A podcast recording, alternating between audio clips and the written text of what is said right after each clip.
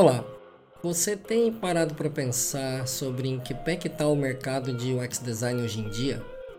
Depois da gente passar por esse turbilhão da pandemia de Covid-19, que curiosamente representou um crescimento altíssimo do setor, o que, que, a gente pode falar ou analisar dessas consequências, né, das consequências que isso tudo deixa?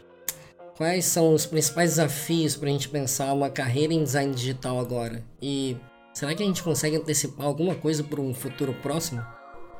Bom, é sobre isso que eu vou conversar hoje com o Gustavo Bittencourt, fundador da Aprender Design, e com o Thiago Rassu, fundador da Meiuca. Fica ligado aí que eu já volto para mediar esse papo com vocês.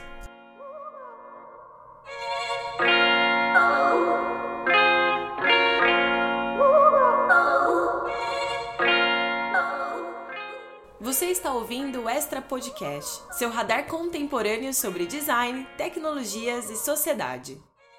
Este episódio é um oferecimento da Fiord, uma consultoria de design e inovação presente em mais de 30 países, parte da Accenture Song, a maior agência digital do mundo.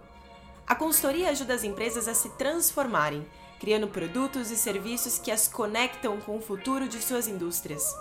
Seus designs trabalham de forma integrada com times de criação, de negócio e de tecnologia, para entregarem soluções inovadoras de ponta a ponta.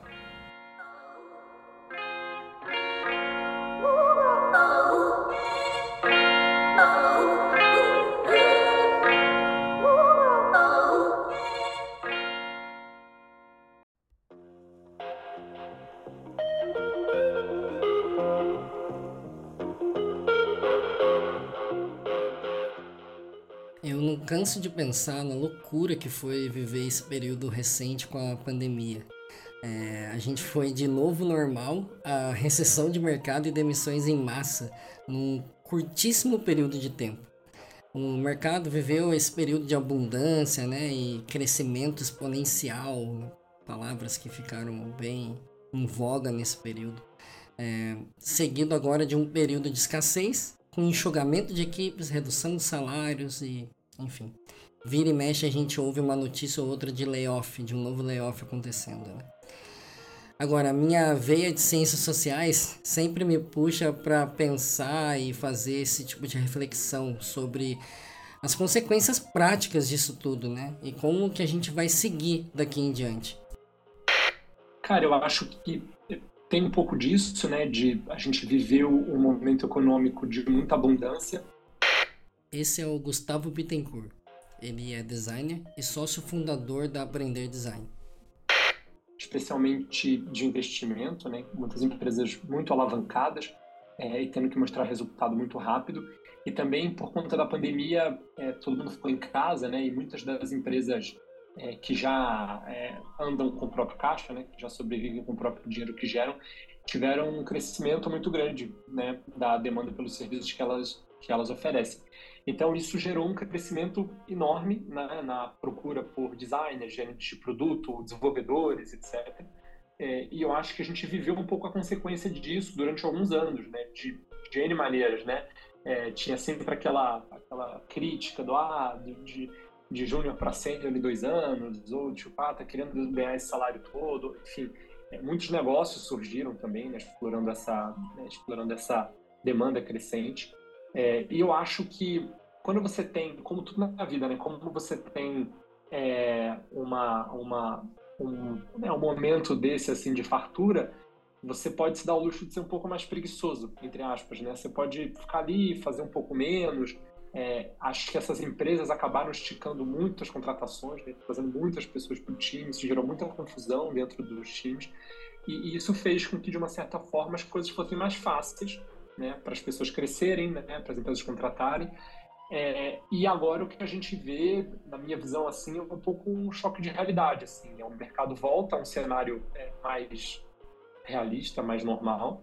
É, e eu acho que as empresas passaram a repensar um pouco os times, quem que está fazendo o quê, né? É, será que a gente de fato precisa desse tanto de pessoas? Será que a gente de fato consegue né, investir nesse time tão grande? E daí naturalmente cortes acontecem. É, e eu acho que isso tem um impacto muito grande pensando em designers, pensando em UX designers, né, designers de, produto, de, é, de talvez estarem em estruturas que são um pouco mais enxutas e que precisam ter um pouco mais de eficiência. Porque se antes você tinha mais pessoas para fazer uma determinada coisa, agora você tem menos pessoas. Então, acho que isso é, traz um, um choque assim, de perspectiva, tanto do fazer design, quanto também de como você se posiciona é, para ser né, bem empregado, ser bem é, é, colocado dentro desse mercado. Mas eu acho que também a gente tem que nem 8 nem 80, assim, sabe? Nem é, pensar que, nossa, nem, né, a gente estava, né, algumas pessoas estavam pensando nessa época desse boom que tudo eram flores e agora muitas pessoas estão pensando que tudo quebrou, que está tudo perdido.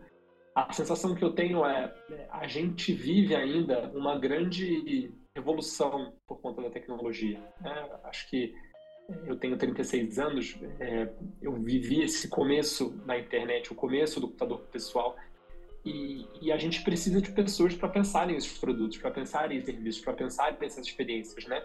Então, acho que a gente teve aí, talvez, a primeira revolução industrial, a gente está vivendo aí nas consequências da segunda, que estão conectadas com o digital, e eu sinto que a gente vai continuar precisando de pessoas, engenheiros, designers, enfim, é, pessoas de produto, de marketing, para pensar é, essas experiências, esses produtos e esses serviços. Então, eu sinto que esse é, choque, assim, né, é, eu sinto ele muito mais como um ajuste. Lógico, no curto prazo a gente sente muito, é, mas eu acho que a perspectiva positiva é, para os profissionais que atuam né, na construção e na evolução de produtos, experiências digitais, eu acho que é, segue sendo positiva. Então, acho que é importante a gente também não não se desesperar, entender os movimentos e a partir daí é, pensar em como cada um é, individualmente ou coletivamente consegue se posicionar. É, cara, sobre atuação né, da, dos designers, das pessoas que trabalham com design hoje. Esse é o Thiago Rassu. Ele é designer, fundador da Meiuca, empresa pioneira em design system no Brasil e que lançou recentemente sua spin-off chamada Design System as a Service empresa com foco em automatizar e escalar design system como produto dentro de empresas de tecnologia. Eu diria que tá uma grandíssima loucura, né, cara? Eu, os meus papos aqui que eu tenho semanalmente com meu sócio, a gente vem, vem conversando um pouquinho sobre isso. O quanto nos últimos seis meses nosso mercado deu um cavalo de pau, né, e mudou ali de projeções super otimistas, de equipes ultra otimistas e até a visão, né, sobre a nossa disciplina ultra otimista para um momento de tanta instabilidade e insegurança, né? E eu acredito que hoje, cara, o maior desafio, né, de ser um designer né, nos dias de hoje é muito mais sobre você conseguir botar a tua cabeça no lugar e conseguir executar o seu trabalho sem é, que toda essa instabilidade impacte, né, de alguma forma na sua saúde mental, na sua produtividade, no seu dia a dia, do que se preocupar em, cara, tá ultra mega atualizado com a última tendência e o último livro que foi lançado sobre o assunto XPTO. É, eu falo muito que a minha sensação também é de ter dormido e acordado em um mercado não só instável, mas com tanta especulação sobre a inteligência artificial. Eu acho que são duas coisas que estão fazendo uma mistura é, que botam muita muita tensão, né, cara, no, no, muito em xeque tudo que a gente faz hoje. É, eu acho que, cara, fenômeno chat GPT à parte, eu acho que a gente vem se questionando muito sobre qual vai ser o nosso papel amanhã. E eu acho que, de alguma forma, a gente corre um risco disso até distrair a gente hoje, né? É, eu acho que os grandes layoffs que estão acontecendo, essa loucura toda, tem, enfim, tem várias, vários vieses que a gente poderia, ou por vários pontos de vista diferentes que a gente poderia analisar esse cenário. Mas eu acho que isso é uma, foi uma consequência bem inevitável dos times é, que cresceram de uma forma extremamente desestruturada, extremamente amadora, extremamente apressada, né? Isso fez também com que a gente formasse profissionais de uma forma muito apressada. Então, hoje eu acho que a gente tem, tem muitas coisas em xeque. É, para onde vai o nosso mercado? Para onde vai a nossa atuação? O que, que é a nossa senioridade? Né? O que, que é um profissional sênior ou deixa de ser um profissional sênior? Será que as super especializações que a gente estava correndo atrás alguns meses atrás vão fazer sentido ou o mercado vai exigir profissionais mais generalistas?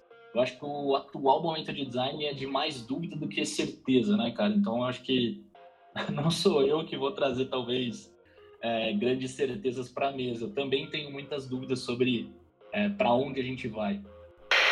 a sensação que eu tenho é que há um tempo atrás poucas empresas é, colocavam o design de fato como ponto central da estratégia de entrega delas. É, assim, eu acho que é, desculpa, eu acho que recentemente, é, nos últimos anos, mais empresas passaram a colocar design como um elemento central, né? É, trazendo é, gestores, né? trazendo times, é, investindo em treinamento, etc., porque entenderam que a régua subiu. Né? Agora a gente compara o, o, um, né, um serviço digital ou um serviço de forma ampla com uma referência que a gente tem é, que é feito com muita qualidade, né? Eu não tô mais, a gente não está mais é, comparando, né, para ficar no exemplo do Nubank, serviço financeiro mais como uma coisa tipo analógica, antiga, né? Não, a gente está comparando o serviço financeiro que eu tenho com o serviço que eu uso na minha televisão, com Netflix, né, com a Apple, com Google. Então, acho que a régua de expectativa é, do público consumidor, né, das pessoas usuárias, é, cresceu. E as empresas perceberam isso. Investir em ter um produto, uma experiência redonda, bem desenhada, bem construída, passou a ser uma coisa que, né, que talvez antes era um fator de diferencial estratégico, passou a ser quase que uma régua mínima, assim, né? passou a ser quase que uma obrigação. Então eu vejo que é, os times de design ganharam relevância nos últimos anos porque entregar uma experiência é, redonda, né, uma experiência boa, passou a ser uma exigência. E eu não vejo essa tempestade, né? Eu concordo, a gente está vivendo um momento ruim no mercado, né? Com muita gente sendo mandada embora, etc. Mas eu não vejo isso como uma perda de relevância da área ou uma perda de relevância do design. Eu vejo como um, uma tempestade né, que está acontecendo por conta de fatores econômicos, né? Não, não por é, inerentes à área de, de design ou de tecnologia e que né, esses fatores fizeram com que as empresas tivessem que ajustar né, os custos delas e, e, isso fez com que times diminuíssem, que contratações fossem despriorizadas. Mas eu não acho que é, é, é algo que atingiu especificamente times de design, eu acho que é, é algo que atingiu diversos times, né? É, e eu não vejo isso como uma perda de relevância do assunto. Eu vejo isso como um, um, né, um momento que a gente vai ter que um pouco segurar a respiração, né, é, é, ter um pouco de paciência, saber, né, se posicionar, né, tentar, né, muitas pessoas passaram por layoffs, a gente dentro da escola tem, é, é, a gente aceita, né, dentro das, das, aplicações, a gente tem várias aplicações com bolsa, e a gente tem alguns critérios para oferecer bolsas, e um deles é a pessoa estar tá desempregada. A gente viu um crescimento absurdo nesse ano de bolsas é, concedidas para pessoas que estão desempregadas, assim, muita gente, muita gente. Então a gente é, percebe isso, sente, né, sabe que é um momento triste, né? Você está desempenhando um trabalho que você né, tá bem, enfim, né? E esse trabalho né, te traz um salário que você usa para é, né, pagar seus custos e do dia para noite você é mandado embora junto com um grupo grande de pessoas. A gente está passando por uma tempestade ruim, é, mas que eu não vejo é, que está relacionado com a área perder relevância. Eu vejo como um momento ruim de mercado que a gente vai ter que é, saber, né, é, deixar passar e, e, pensar em como a gente se posiciona é, para a gente sair bem do outro lado. Eu sinto que os investimentos diminuíram, né? não é o mercado que eu estou, né? a escola, a Aprender Design, a escola que eu sou sócio, a gente é, roda com dinheiro próprio, né? com geração de caixa, um negócio mais à moda antiga, então eu não estou tão conectado nos números de investimento, enfim, não é um assunto que está no meu dia a dia, mas, a, mas do que eu li, do que eu, né, do que eu sei, do que eu percebo, os investimentos sim diminuíram né, para as empresas que rodam a partir desse modelo né, de, de trazer investimento externo para crescer. Mas eu vejo parecido com o que você falou, cara. Eu acho que é, a economia é sim cíclica, existe muita oportunidade no Brasil, existe muita oportunidade na América Latina, existem mercados muito pouco eficientes, né? Então, é, acho que ainda, ainda existe muito espaço para as empresas crescerem rápido, captarem investimento tem um, um, exemplo, né? eu trabalhei um tempo dentro do, dentro do Nubank, em 10 anos o Nubank virou um dos maiores bancos do Brasil, né? rodando com um modelo de investimento externo, e crescendo o time muito rápido, enfim, e, e, e é uma empresa que está aí super sólida. Eu acho que existe sim espaço, óbvio que vai depender de caso para caso, né? Eu acho que é, pensando nos próximos 10 anos, certamente outros mercados, outras áreas vão se abrir, né, como possibilidade, como como enfim, como espaços interessantes para novas empresas de crescimento rápido surgirem. Mas eu acredito que sim, eu, eu tenho uma visão positiva, é, é, é, otimista. Eu acho que a gente está ainda começando a ver toda essa revolução que o digital, a tecnologia, que, enfim, que, que agora a inteligência artificial, né, todas essas novas possibilidades de, de, de interação e de, de ganho de eficiência econômica é, trazem para a nossa vida. É, tá claro que todo esse crescimento acelerado, sem um foco muito claro em como sustentar a manutenção dos negócios no longo prazo, iria cobrar o seu preço. O capitalismo sempre cobra esse preço. É um mecanismo de autorregulação do mercado. É difícil fugir disso e, hora ou outra, a gente vai passar por um processo parecido. É um movimento cíclico. Foi assim com a crise da bolha.com no início do século, foi assim com a crise global de 2008 e foi assim agora com a crise na pandemia. Invariavelmente, a gente vai passar por momentos assim novamente no futuro. Crises cíclicas fazem parte do capitalismo. Todo mundo já sabe. Ok, mas e daí? O que isso tem a ver com pensar uma carreira em design digital? Tem tudo a ver. Porque essas crises afetam diretamente o planejamento de carreira de profissionais que vão atuar em empresas de tecnologia. É óbvio que não afeta apenas designers. Né? De fato, todas as esferas ali de profissões que hoje dão suporte para colocar um produto digital em pé sofrem esse impacto. Se a gente analisar o perfil das demissões em massa, isso fica muito claro. Então é super importante acompanhar esses efeitos e saber fazer uma leitura de como isso impacta o que o mercado espera de um profissional, o que, que as empresas vão passar a procurar em profissionais que atuam em produtos digitais. Na minha cabeça, é, eu acho que eu sempre e aí vou dar uns passos atrás. Eu sempre entendi o design como se fosse uma espécie de, de cebolinha, né? que eu tivesse algumas camadas de atuação e nessas camadas de atuação eu carrego comigo algumas ferramentas, né? Então, pô, eu posso trabalhar com branding, eu posso trabalhar com design organizacional, eu posso trabalhar com design de serviço, posso trabalhar com, UX, ou uma forma mais geral de experiência, e posso chegar lá na ponta, né? Trabalhar com interface, trabalhar com uma série de outras coisinhas. E para cada uma dessas camadas a gente traz algumas ferramentas.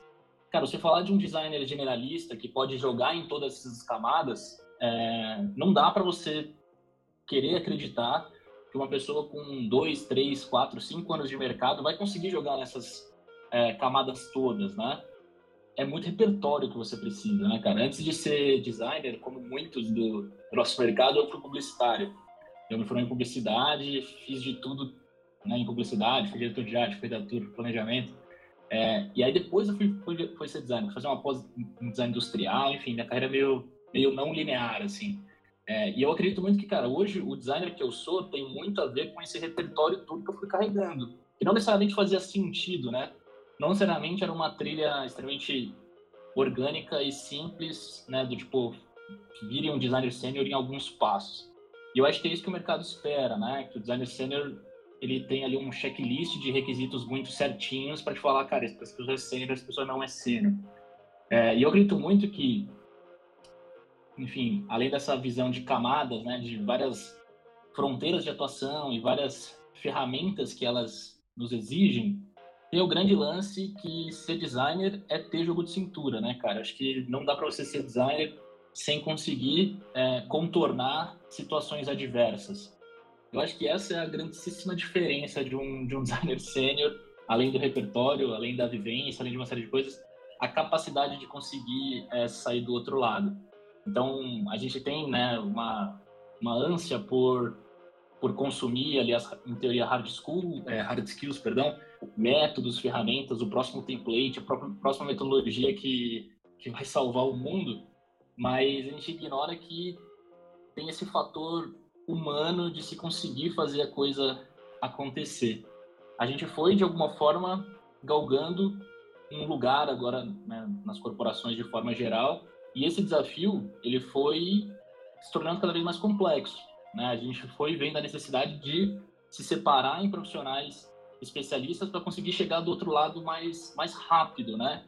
É, a grande questão, é, eu acho, é que esses, esses profissionais especialistas, eles, de alguma forma, tinham virado uma espécie de luxo dos grandes times. Né? Só times muito grandes, times muito bem estruturados se davam o luxo de ter alguns profissionais é, especialistas. eu acredito que vai continuar tendo espaço para profissionais especialistas e precisa pelo bem do avanço da, da disciplina.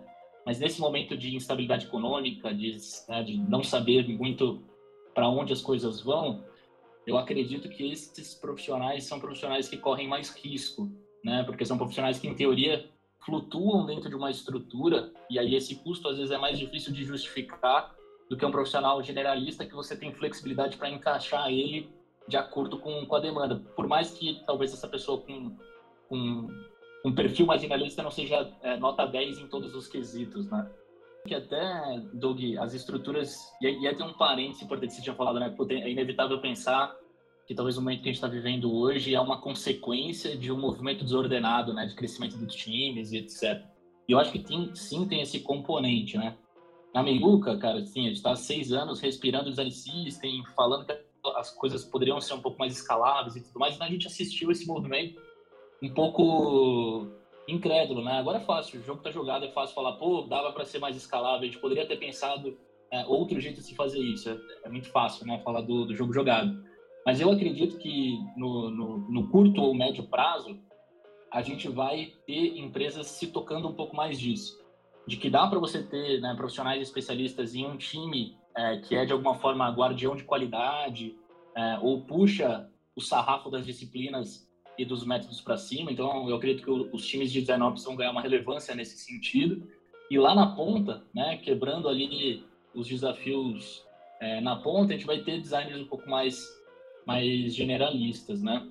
E aí é lógico, né, cara? Isso tá entra tudo tem tudo a ver também com essa nova onda da inteligência artificial, das novas ferramentas de design surgindo. A gente vê a galera mano, fazendo tela cuspindo umas propzinhas. Então, tudo isso eu acho que vai, vai trazer para a mesa uma obrigação da gente rever mais uma vez esse papel também. Né? Então, hoje a gente, quando falar, ah, beleza, eu quero um designer generalista, quando a gente fala de produto digital, ainda assim tem uma grande importância é, a entrega ali das telas, né? o visual e etc e tal.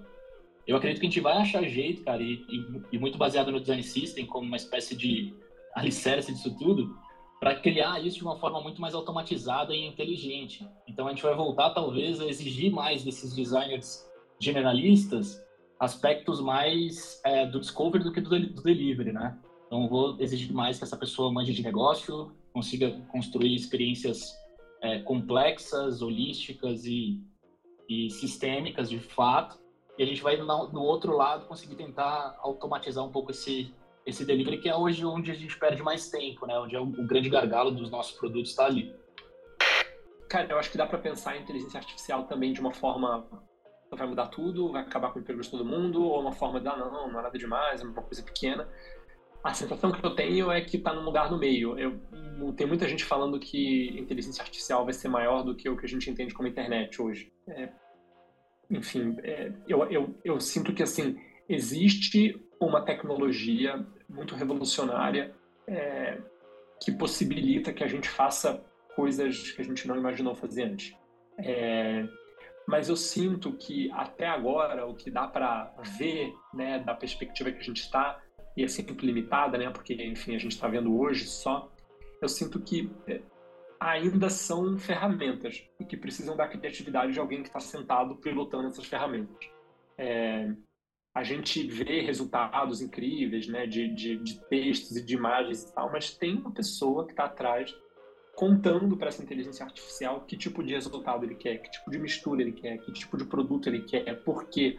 Então, a sensação que eu tenho hoje, do que eu vejo para o impacto né, para os designers em si, é que a gente está ganhando uma nova ferramenta muito poderosa. Que talvez ao invés de eu precisar é, abrir um software vetorial como um Figma e eu desenhar né, quadrados e desenhar e fazer alinhamentos usando o mouse, talvez em algum momento é, eu consiga fazer isso de forma muito mais verbal ou, ou, ou de forma é, é, muito mais simples e potencializada e talvez, é, vamos dizer assim, queimando muitas das, muitas das etapas que existem hoje.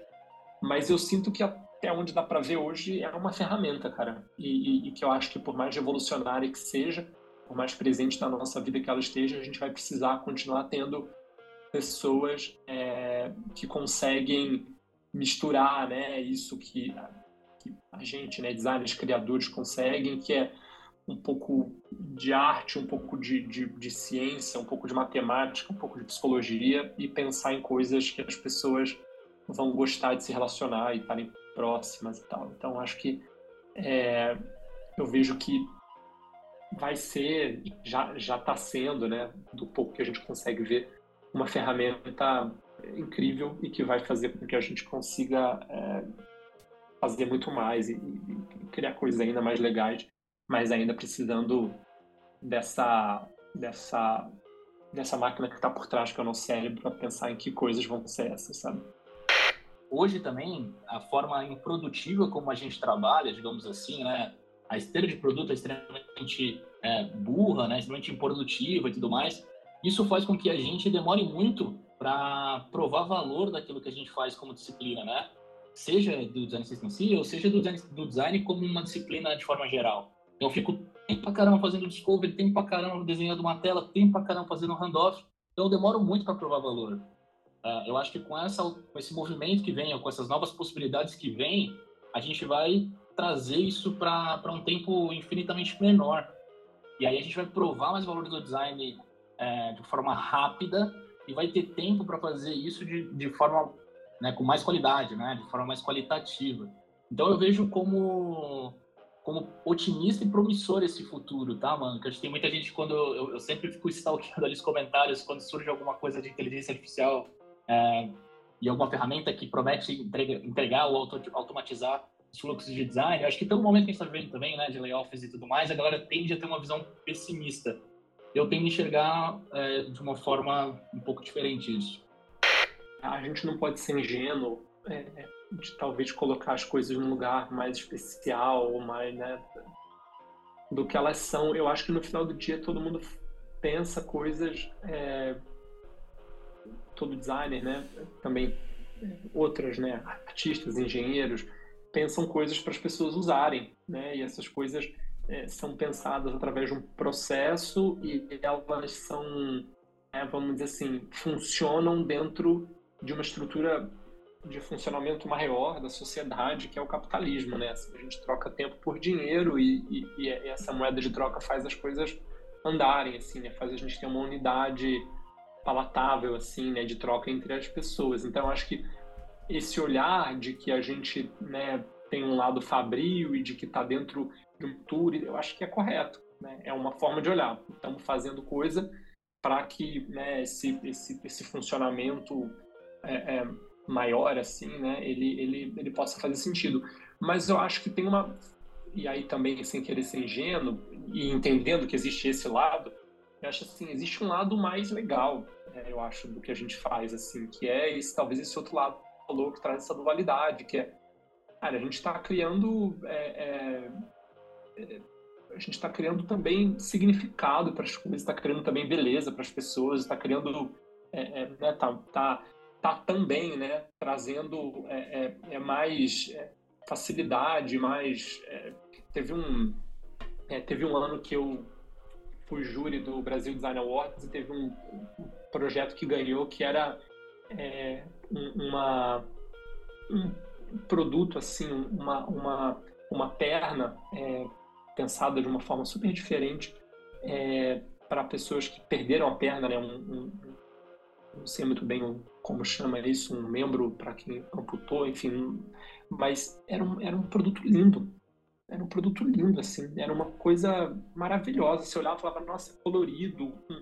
era uma coisa assim, você pensava, cara, quem tem um membro amputado, no geral, usa um braço, né? Enfim, uma, uma perna que, no geral, é feio, né? Tenta emular a, a, a, a carne humana, a pele humana, e fica uma coisa esquisita, assim, dá um... E esse produto não era lindo. Você olhava e falava, nossa, que coisa bonita. Então, cara, é legal isso, né? Assim, se você é, usar um produto desse pode fazer a vida de alguém um pouco melhor. Assim, lógico que não vai transformar o mundo sozinho, mas, cara, isso pode trazer é, é, um pouco mais de beleza para a vida de alguém, sabe? Então, eu acho que é essa dualidade mesmo, né? A gente, por um lado, é, está criando é, produtos para serem vendidos, né, e para funcionarem dentro desse sistema, mas por outro lado, eu acho que mesmo assim dá para criar beleza, dá para fazer coisas interessantes, dá para é, melhorar um pouquinho é, as coisas que estão ao nosso redor, criando é, produtos, serviços, experiências que, que sejam legais, sabe? Então acho que tem um pouco dos dois mesmo. Acho que acho que faz parte. Acho que tudo tudo né tem diferentes perspectivas e, e tem uma tensão nessa dualidade, né? Eu acho maravilhoso esse debate sobre a chegada das inteligências artificiais, é, porque até nisso dá para ser polarizado hoje em dia. De um lado, a gente tem a tecnofobia, são pessoas que acreditam que isso representa uma ameaça para a humanidade, que vai acabar com os empregos e colocar a, a sociedade como um todo num estado de caos, né? Enfim. Do outro lado, temos a tecnofilia. São pessoas que proclamam as boas novas da tecnologia como se fossem salvadoras da humanidade, né? com um ufanismo que tende a não considerar consequências. Uh, o curioso é que esse pânico moral voltado para as grandes expectativas de mudanças e impactos de novas tecnologias não é algo novo. Tampouco é um fenômeno próprio do digital. Isso, na verdade, acompanha a história da humanidade já há bastante tempo. Desde a invenção da imprensa de Gutenberg, passando pela máquina a vapor, pelos automóveis, a invenção do telégrafo, até a invenção da internet, há não muito tempo atrás. E claro, estamos no meio de um processo como esse agora, com todo, os, todo esse potencial das inteligências artificiais. Tem um site muito bacana que documenta memórias coletivas sobre esses momentos de histeria, tecnofobia, pânico moral ao longo da história. É, é o pessimistsarchive.org. Pessimistsarchive Archive, é, de arquivos pessimistas na tradução do inglês. Eu vou deixar um link depois na descrição do episódio para você dar uma espiada. Vale muito a pena, é bem interessante. Eu gosto da perspectiva que encara a tecnologia como parte da esfera social, ou seja, como um elemento que sofre a ação humana, mas que também age sobre os seres humanos. Afinal, ninguém aqui duvidaria ou discordaria do impacto em termos de mudança de comportamento que a chegada dos smartphones causaram em toda a sociedade, não é mesmo? Então eu prefiro encarar essa tendência das IAs generativas como uma tendência que implica, na real, em considerar e compreender como usá-las ao nosso favor, como uma nova ferramenta, né, que traz consigo também um novo paradigma e que, portanto, vai mudar sim a forma como nós, designers, e uma grande parte das profissões em geral, fazem as coisas acontecerem eu acho que é sempre importante a gente pensar a nossa carreira, assim, pensar a nossa trajetória profissional. E eu acho que para isso é importante a gente ter alguma habilidade para ler o cenário e alguma habilidade para nos ler. Né? Assim, eu acho que esses dois fatores somados é, trazem uma possibilidade de construção de uma estratégia é, profissional de carreira, que é a gente precisa conseguir olhar, né, e é difícil, mas acho que é uma reflexão contínua, quais são os pulsos, quais são os estímulos que o contexto está mandando. O que está acontecendo? Que empresas estão contratando? Que mercados estão crescendo? Como, né, que tipo de profissionais estão tendo mais facilidade para serem empregados? Como que eu me posiciono né, é, como profissional? Que tipos de mensagens eu mando? Enfim, é, tem uma série de, de, de eu acho que de estímulos e de, de dados que a gente consegue ir percebendo e lendo do mercado e eu acho que também tem uma leitura da gente, assim, o que a gente gosta, né? Que tipo de desafios. Eu sempre digo que no final do dia a gente sempre convive com muitos problemas. É, acho que a sabedoria está em escolher quais são os problemas que a gente está mais confortável em conviver, né? São os problemas dessa posição, né? Desse desafio, são os problemas daquela posição, daquele desafio. Quais são os problemas que eu vou ter mais é, paz e felicidade de lidar, porque a gente vai lidar com o problema o tempo todo, né? Essa é a realidade, né? Então eu acho que tem um pouco dessa habilidade que eu vejo de conseguir ler um pouco do mercado, conseguir ler um pouco a gente, a partir daí a gente conseguir se posicionar de uma forma que faça sentido, né? Com os nossos desejos, com as nossas vontades, é, é, com, com, com as nossas ambições. Eu sempre gosto também de pensar em aonde eu quero estar daqui a cinco anos, aonde eu quero estar daqui a dez anos, não aonde especificamente, mas né? que tipo de construção, para onde eu estou me construindo, né? para onde eu estou indo. Eu acho que isso é importante também. E, e, aí, falando de uma forma menos genérica, talvez mais objetiva sobre designers, eu sinto assim, o mercado, é, a maior parte das empresas está enxugando o custo. Né? Enxugar custo, basicamente, é tentar fazer a mesma coisa ou um pouco menos só, gastando menos. É, então, eu sinto que é, posições que, que, e, e, vagas que, de uma certa forma, é, entregar pouco é complexo dizer, porque todo mundo entrega muito, né? mas assim, que, que entrega um pouco valor, ou que não entregam tanto valor para o negócio naquele momento, eu acho que tendem a ser despriorizadas. Então, é, eu acho que nesse movimento é importante entender, tá, como que eu, o que eu sei fazer, né, eu como um designer generalista, que pensa experiência digital do começo ao fim, ou eu como um pesquisador, como que eu consigo pensar numa empresa, num cenário, num desafio, onde eu vou conseguir é, entregar bastante valor para aquele negócio. Né? Que eu acho que isso é relativo também. Então, eu acho que talvez essa reflexão né, de cada um, de com o que eu tenho de habilidade, com o que eu tenho de interesses e tal, como que eu consigo é, é, é ser o mais é, é, valioso possível para que determinado tipo de organização. Eu acho que passa por esse, porque o que é fato é, se as empresas estão com menos dinheiro para gastar, elas vão precisar pensar bem onde que elas vão gastar esse dinheiro, né? Com que tipo de pessoas, com que tipo de profissionais elas vão gastar esse dinheiro. Então acho que tem um pouco dessa tem um pouco dessa reflexão, eu acho. É, cara, se eu fosse abstrair né, o, seu, o cenário, que é difícil também, né? Eu diria que, de forma geral, independente, até no momento de onde tudo eram, eram flores, né? Lá no passado, é, eu ainda acho que o design ele é uma disciplina abstrata, né? Eu acho que diferente da tecnologia, onde é uma, ainda existe ali uma racionalidade mais presente, o design ele, ele, ele, ele pede essa, essa camada de abstração, né? Então, cara, a gente tem ferramenta, a gente tem método, a gente tem padrão, a gente tem um monte de coisa para seguir. Mas na minha, na minha cabeça, o designer ele, ele precisa naturalmente ser uma pessoa articuladora, né? É muito aquela coisa da, da triadezinha, né? Da viabilidade técnica, né? Da sustentabilidade para o negócio e do desejo de quem, de quem usa.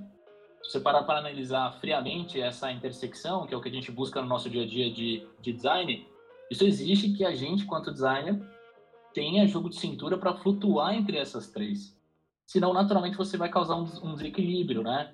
Ah, eu vou atender muito aqui para o meu usuário vou esquecer os objetivos do negócio, ou vou entender os objetivos do negócio do usuário, mas vou projetar algo extremamente inviável tecnicamente, e por aí vai. Então, naturalmente, acho que a essência da disciplina design, ela já é sobre intersecção, né? Parênteses, um, um super easter egg, assim, meiuca é o nosso jeitinho de falar intersecção. Então, veio, veio daí a, o nome da, da minha empresa, né, cara? Então, eu acredito muito que se a gente olhar por esse prisma de que a nossa disciplina é a intersecção, eu entendo que o profissional deveria ser a intersecção também. Então, cara, eu preciso ter jogo de cintura para lidar com isso no dia a dia. E, e, e, e, é foda também, né, cara? Porque isso não é de forma nenhuma linear, né? Você tem aquele stakeholder que num dia tem um bom humor, no outro dia tem outro, então você tem que costurar de formas diferentes aquela pessoa. É, você tem um ambiente corporativo que tende a ser de uma forma é, geral muito tóxico, né? Que coloca outras coisas na, na mesa. Então, assim, ser designer não é para, para pessoas fracas, né? De forma geral, né? É, eu acho que exige muito, cara, uma, uma segurança emocional, exige muito uma capacidade de comunicação, exige muito essa capacidade de lidar com, com incertezas, existe muito, é, eu acho que a, a, necessidade de lidar com frustrações, com a síndrome do impostor que bate sempre, com a sensação de puta merda, eu não me atualizei porque eu não sei o que significa aquele novo termo, aquele novo método. Então acho que tudo isso, cara, eu poderia colocar numa caixinha aqui de eu não gosto muito desse termo, mas vamos, vamos chamar de soft skills, eu acho que é o que você mais precisa para ser um designer que, que performa no dia a dia, né? Eu já vi muito designer brilhante, se você olhar de uma forma teórica, né, ou pura e simplesmente técnica, mas quando você jogava no dia a dia, essa pessoa não conseguia sair, sair do outro lado. Então isso é, é complexo, perigoso e difícil de explicar, né? E recentemente, eu, eu e minha esposa, a gente estava escolhendo a escola da nossa filha. Nossa filha tem um ano e onze meses, vai fazer dois anos agora. E esse processo de pensar a escola para ela e, e, todas essas revoluções que estão acontecendo me fez, e também é, ser sócio de uma escola para educação de adulto, né, para outro, outro contexto, colocou um pouco a minha cabeça em pensar, tá, que, que tipo de habilidade ou que tipo de, de, né, de característica, o que é importante né, ensinar esse mundo que né, está acontecendo e tal. E eu acho que também essa eu acho que foi o cara da OpenAI também falou, acho que somou um pouco esse esse, esse borbulhar desse assunto na minha, na minha cabeça, mas eu acho que talvez uma das coisas é, tenha muito a ver com adaptabilidade, né? Tudo muda muito rápido hoje. A gente, o meu pai, ele foi, teve um emprego a vida toda. Meu pai é funcionário público, ele é economista, é, ele trabalhou a vida toda no IBGE, numa área que chama Contas Nacionais, que é a área que faz o cálculo do PIB brasileiro. Ele fez isso a vida toda. Ele se formou, ele, ele fez faculdade de economia, ele começou a trabalhar no IBGE e ele trabalhou lá décadas fazendo a conta do PIB brasileiro. E de vez em quando muda um detalhe ou outro na conta, mas, cara, é, é uma forma, assim, o que ele fazia quando ele se aposentou, ele se aposentou recentemente, o que ele fazia quando ele se formou era muito parecido, muito próximo. É, e eu acho que essa era acabou, assim, né? Eu acho que hoje em dia, é, sei lá, você vai escolher um, um, médico, você olha a conta desse médico no Instagram, ou você tenta achar alguma rede social, ele gerando algum conteúdo para você ver se. Enfim, todas as profissões estão se transformando muito rápido, né? É, a gente está vendo inteligência artificial, como que isso vai impactar o trabalho do designer, enfim.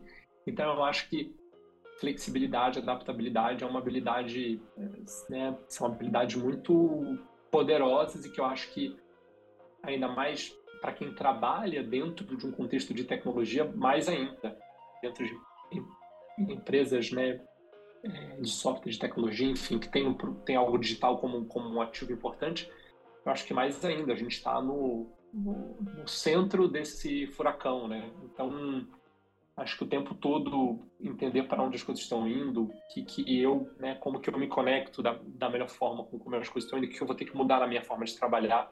Eu acho que sempre bons profissionais é, vão ter espaço, mas eu acho que as pessoas vão ter que cada vez mais mudar o que elas fazem ao longo da vida e isso é a única coisa, né, a mudança é a única constante. Então acho que isso é, é uma coisa que é importante, né? A gente não ficar preso à verdade, formas de fazer, né? Conceitos e tal. A gente está aberto para entender que, cara, tudo muda o tempo todo e a gente é, tem que se adaptar. E acho que esse aprender ao longo da vida, né? Aprender, reaprender, aprender de novo, eu acho que faz parte cada vez mais da realidade do mundo e, e, e é, acho que essa é uma coisa importante pensando em todos os profissionais, mas pensando em designers também. É, pessoal, a única coisa que a gente pode ter certeza de tudo isso que a gente falou é que nos próximos anos na profissão de design serão intensos e interessantes. Então te convido a continuar escutando a gente aqui no podcast para ficar ligado, né, junto com a gente nesses principais assuntos, tendências e conversas que a gente vai precisar ter de aqui em diante, certo? Aproveito para dizer também que o nosso formato aqui do podcast vai mudar. Nós vamos inaugurar uma nova fase aqui no podcast da Aprender Design. Eu vou trazer novidades em breve para vocês, mas é importante dizer que esse formato é mais focado em storytelling, né, esses recortes de conversas, de falas, a gente vai alterar um pouco esse formato, deixar ele um pouco mais dinâmico, deixar ele um pouco mais uma conversa é, de fato com pessoas, com convidados. É, quem vai estar tá sendo host desse novo momento vai ser o Gustavo Bittencourt e eu. E eu convido vocês a continuarem ouvindo a gente aqui. Logo, logo a gente traz novidades para vocês, beleza? Outro recadinho importante, pessoal: nós estamos com a agenda de cursos da escola abertas agora em novembro, tá? A gente tem cursos de entendendo o negócio, criando sistemas de design, que tem tudo a ver com o que a gente conversou hoje ao longo do episódio. Então, Fiquem ligados aí na página da Aprender Design, é, aprender.design, para você ficar por dentro de toda a agenda de cursos do mês, ok? É a nossa agenda de cursos de encerramento do ano. Então, não perca a chance de se inscrever nos cursos que a gente tem agora aberto, ok? Bom, agradeço muito vocês que ouviram a gente aqui nesse episódio. Agradeço todos vocês que estão acompanhando a gente aqui no podcast ao longo dessa, dessa primeira e segunda temporada. E como eu disse para vocês, logo logo vem novidade por aí. Grande abraço, pessoal, e até a próxima.